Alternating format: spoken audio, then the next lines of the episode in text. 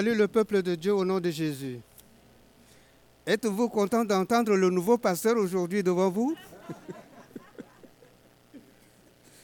Bien, nous allons méditer la parole de Dieu dans le livre de Luc, l'évangile de Luc, le chapitre 2, du verset 25 à 38.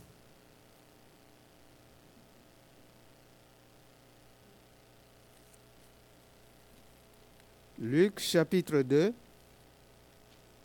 verset 25 à 38. Un frère qui est apte de lire à haute voix, lit pour moi.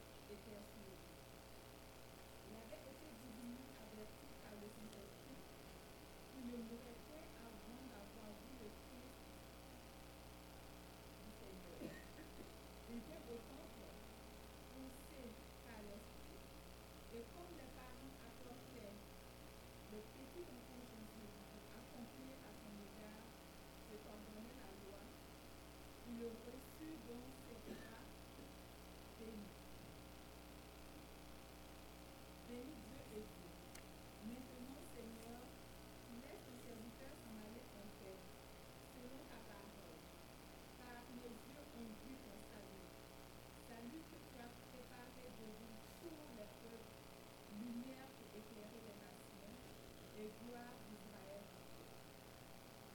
Joseph sa mère étaient l'admiration, étaient dans l'admiration des choses qu'on disait de lui. Et à Marie sa voici, cet enfant est à amener la chute et le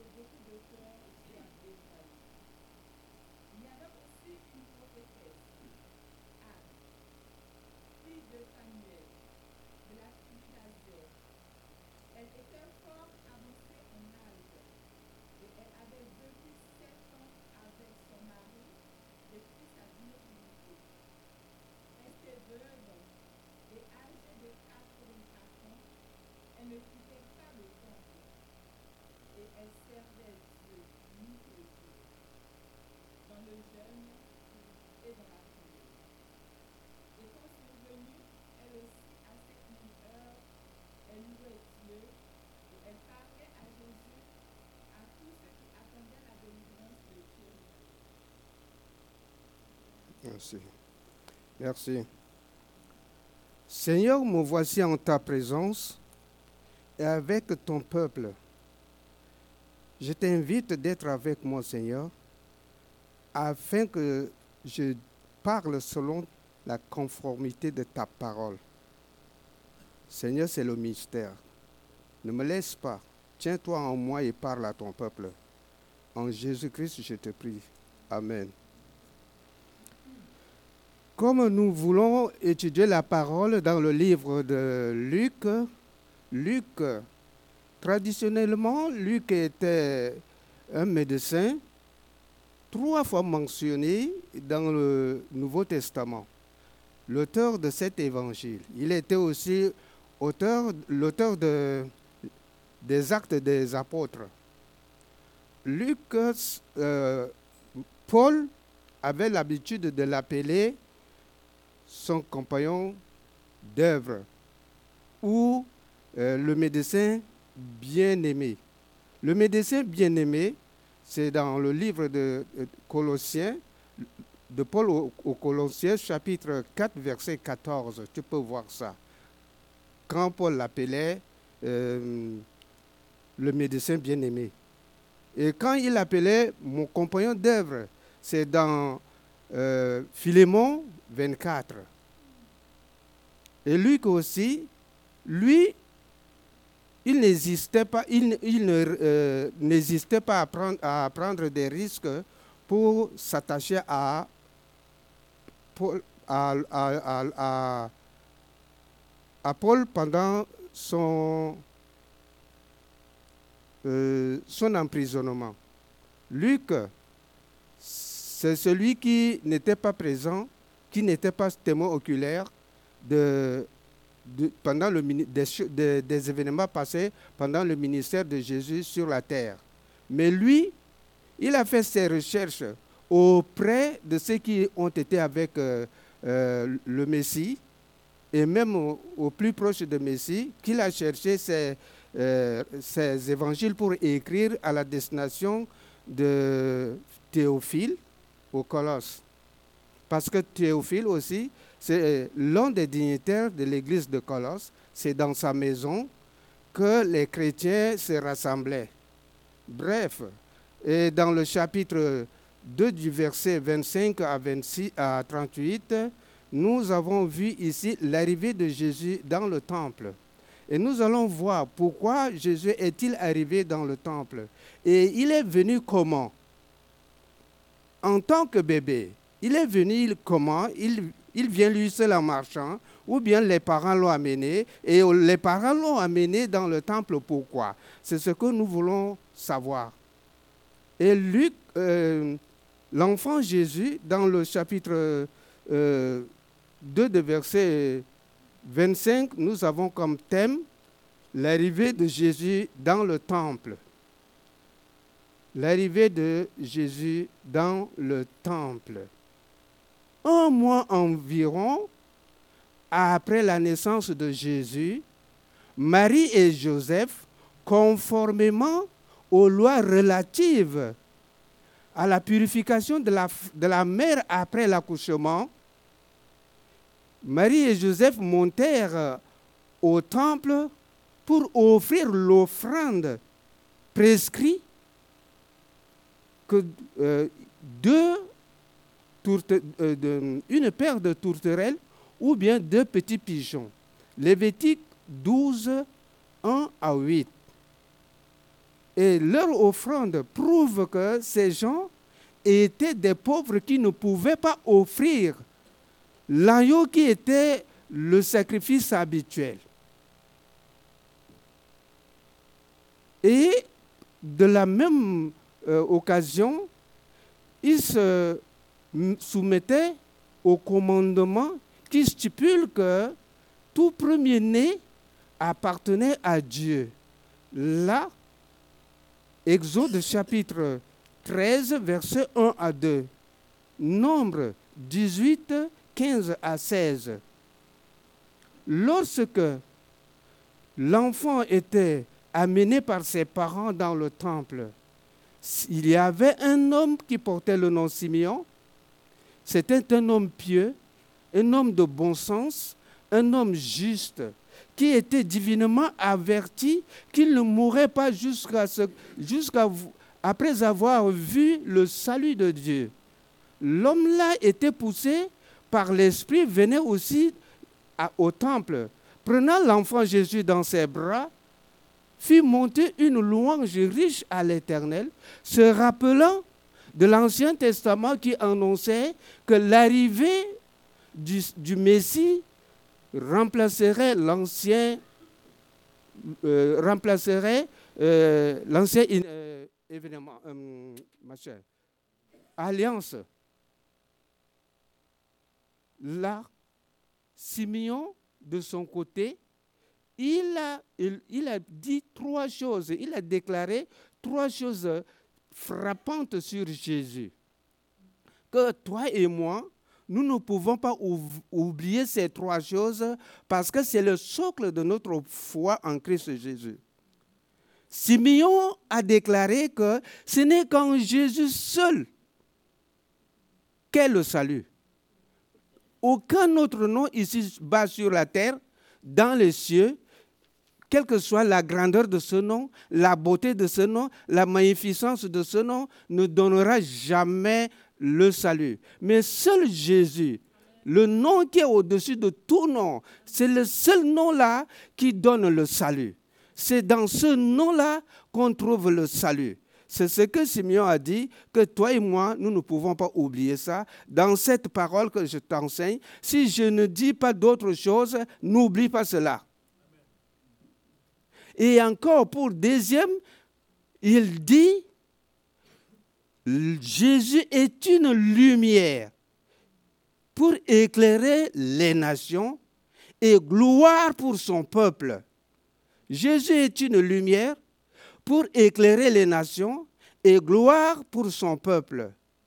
Cette lumière a été annoncée par des prophètes, des anciens d'avant aussi, comme dans Somme, le psalmiste 119, le verset 105, qui dit, Ta parole est une lampe pour mes pieds et une lumière qui luit sur mes sentiers. Ésaïe, de son côté aussi, dans sa prophétie, il a dit, je t'établirai pour être la lumière du monde et, euh, et transporter mon salut jusqu'aux extrémités de la terre je t'établirai pour être la lumière des nations et porter mon salut jusqu'aux extrémités de la terre. Deuxième que Simeon avait déclaré. Maintenant, le, euh, Simeon avait dit, Jean aussi de sa part, a témoigné que cette lumière-là, c'est une véritable lumière qu'en venant dans ce monde, il éclaire tout homme. Elle éclaire tout homme. Jean, Jean 1, 9. De côté, le Seigneur lui-même avait dit, je suis la lumière de ce monde. Jean 8, 12. Alors cette lumière dans le temps jadis, dès le commencement des églises, dans des églises primitives, il y avait un petit groupe seulement qui voyait dans cette lumière. Ils marchaient dans cette lumière, mais tous les autres juifs et les romains euh, restaient encore dans les ténèbres. C'est ce petit groupe-là qui voyait Jésus le Fils de Dieu. Jésus l'unique Fils de Dieu. Jésus le Sauveur du monde, parce qu'il voyait dans, dans, la lumière qui était venu. Mais les, les autres qui n'avaient pas marché dans cette lumière, eux, de ce côté, de leur côté, ils voyaient Jésus, le fils d'un charpentier, Joseph, qui était avec nous ici. Jésus, l'imposteur. Jésus, le mauvais type, qui veut se, montrer le roi pour remplacer notre roi ici. Parce que eux, ils, ils ne voyaient pas dans cette lumière. Et toi et moi aujourd'hui, nous sommes dans cette lumière. Nous voyons Jésus-Christ, le Fils de Dieu, qui a laissé sa gloire à côté du Père et s'en charger de nos péchés, mourir sur la croix pour toi et moi. C'est la lumière-là qui nous a montré de voir ce Jésus-là. C'est la lumière-là qui nous a montré le chemin qui mène à la vie éternelle. C'est la lumière-là qui nous montre là où se trouve le salut. C'est la lumière-là qui ouvre nos yeux et toi et moi aujourd'hui pour connaître Jésus comme notre Sauveur. Et nous sommes à son attente parce qu'il est actuellement à côté du Père. Si tu n'as pas cette lumière, tu ne verras pas ceci. C'est une gloire pour son peuple parce qu'il est venu pour éclairer le monde les nations, mais c'est une gloire pour son peuple d'Israël. Gloire à l'église de Mont-Bellevue. Parce est, euh, cette église est formée des élus de Dieu. Gloire aux élus de Dieu. Parce que nous avons vaincu la mort avec Jésus-Christ ensemble. La gloire tout d'abord, la victoire précède la gloire. Quand tu fais quelque chose d'important, d'abord, qu'on va te glorifier. Donc, nous étions morts avec Christ sur, euh, sur le baptême d'eau. Nous sommes ressuscités avec lui. Nous sommes vainqueurs. Nous avons la gloire. La gloire pour son peuple actuel ici, dans l'église de Mont-Bellevue. Gloire pour son peuple, c'est ça.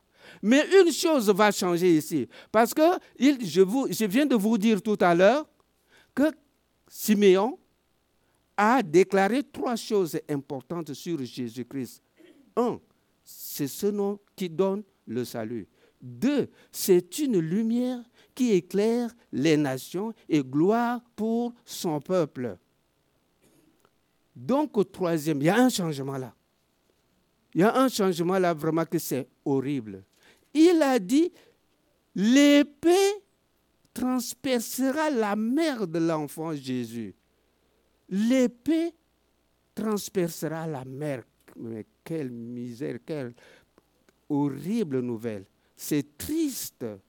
Vraiment, c'est, là, il y a le chagrin. Parce que l'enfant, pourquoi il est dit que c'est une lumière qui donne la gloire? Et c'est le salut. Mais maintenant, sa maman sera percée d'épée. Ça veut dire, vous voyez, combien, quel poids, quel degré de l'amour que la maman en a pour, sa, pour son fils ou ses enfants. L'amour de la maman avec son fils, c'est sérieux. Alors, la maman, un fils, un jeune garçon de 33 ans, qui n'a rien fait du mal. Il est tout pour sa maman. Il est l'honneur de sa maman. Il est le, pouvoir de sa maman. Sa maman le voit tout content. Alors, c'est un enfant sage, un enfant respectueux, un enfant qui aide tout le monde. Il respectait très bien les, lois mosaïques pour se faire crucifier, euh, pour se faire circoncire, selon la loi juive, parce qu'il était né juif. Il a même payé l'impôt. Il a même guéri leurs malades. Il fait voir leurs aveugles. Hein? Il donne la force aux infirmes. Il n'a rien fait du mal. Mais brusquement comme ça, soudainement, voilà les autorités, les militaires qui se présentent et le prendre devant sa maman, le flageller, le torturer, le clouer contre euh, euh, la croix devant sa maman même, et puis l'assassiner méchamment comme ça, sans rien faire. Mais quelle douleur! C'est ça l'épée qui a transpercé le cœur de sa maman douleur, la douleur qui est dans le cœur de sa maman. Sa maman a été brûlée dans le cœur. Sa maman, voilà le couteau, le poignard. Sa maman a été poignardée dans le, dans le dos. La douleur qu'elle en a dans son, qu'elle en a dans son cœur, c'est, c'est insupportable. C'est ça. Et tout cela, c'est pourquoi? C'est pour te sauver. Il s'est en chargé de notre péché il est saint. Il n'a rien fait du mal. Il n'a pas commis de péché. Mais les militaires étaient venus s'en saisir de lui, le clouer sous la présence de sa mère. Sa mère est en train de le regarder comme ça, mais on lui fait tout ce qu'il ne fallait pas faire. C'est ça l'épée, l'épée qui a euh, transpercé le cœur de Marie. C'est ce que euh, Simeon avait déclaré l'arrivée de Jésus dans le temple annonce aussi l'exaucement des prières dans la prophétesse. Tout comme son homonyme de l'Ancien Testament qui avait prié pour Samuel. Samuel grandissait devant l'Éternel et, devenait agréable sous les yeux de l'Éternel, si bien qu'aux hommes aussi. De Jésus, il était dit de même. Anne et, Elkanah retournèrent chez eux à Rama. Également, Marie et Joseph retournaient aussi à Nazareth.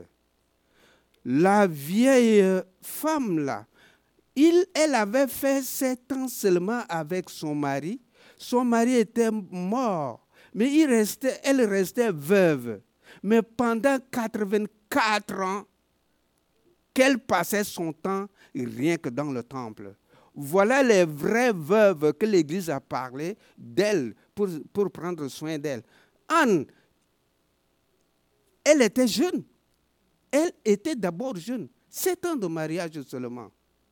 Mais tout le reste du temps, elle était veuve. Jusqu'à 84 ans, ne faisait que mettre la propreté dans le temple, prier Dieu, gêner, prier Dieu pour l'arrivée de Messie. Jusqu'à l'âge de 84 ans, elle aussi, de son côté, était venue aussi à, l'église parce qu'elle priait aussi pour euh, l'arrivée de Messie. Donc, euh, l'arrivée de Jésus-Christ sur la terre, quand tu es dans la lumière que Jésus-Christ a amenée, a apportée, tu vois Jésus le Fils de Dieu. Et c'est à cause de cela que tu es devenu chrétien aujourd'hui ceux qui ne sont pas dans la lumière ne peuvent pas voir le Fils de Dieu, mais ils voient Jésus, euh, le Fils de Joseph et Marie. Jésus-Christ était flagellé, il était crucifié, il était malmené, maltraité pour toi et moi. Grâce à cette lumière maintenant que toi et moi, nous sommes chrétiens. Donc, rappelle-toi, que Jésus seul qui euh, donne le salut, Jésus seul qui est la lumière du monde, qui donne gloire à son peuple, parce que son peuple est vainqueur. Quand tu es enfant de Dieu, tu es vainqueur. Si tu es vainqueur, tu as la gloire. Troisièmement, l'épée a percé sa maman parce que sa maman était vraiment dans le chagrin. C'était horrible pour sa maman, tout ce qu'ils ont fait avec son fils là.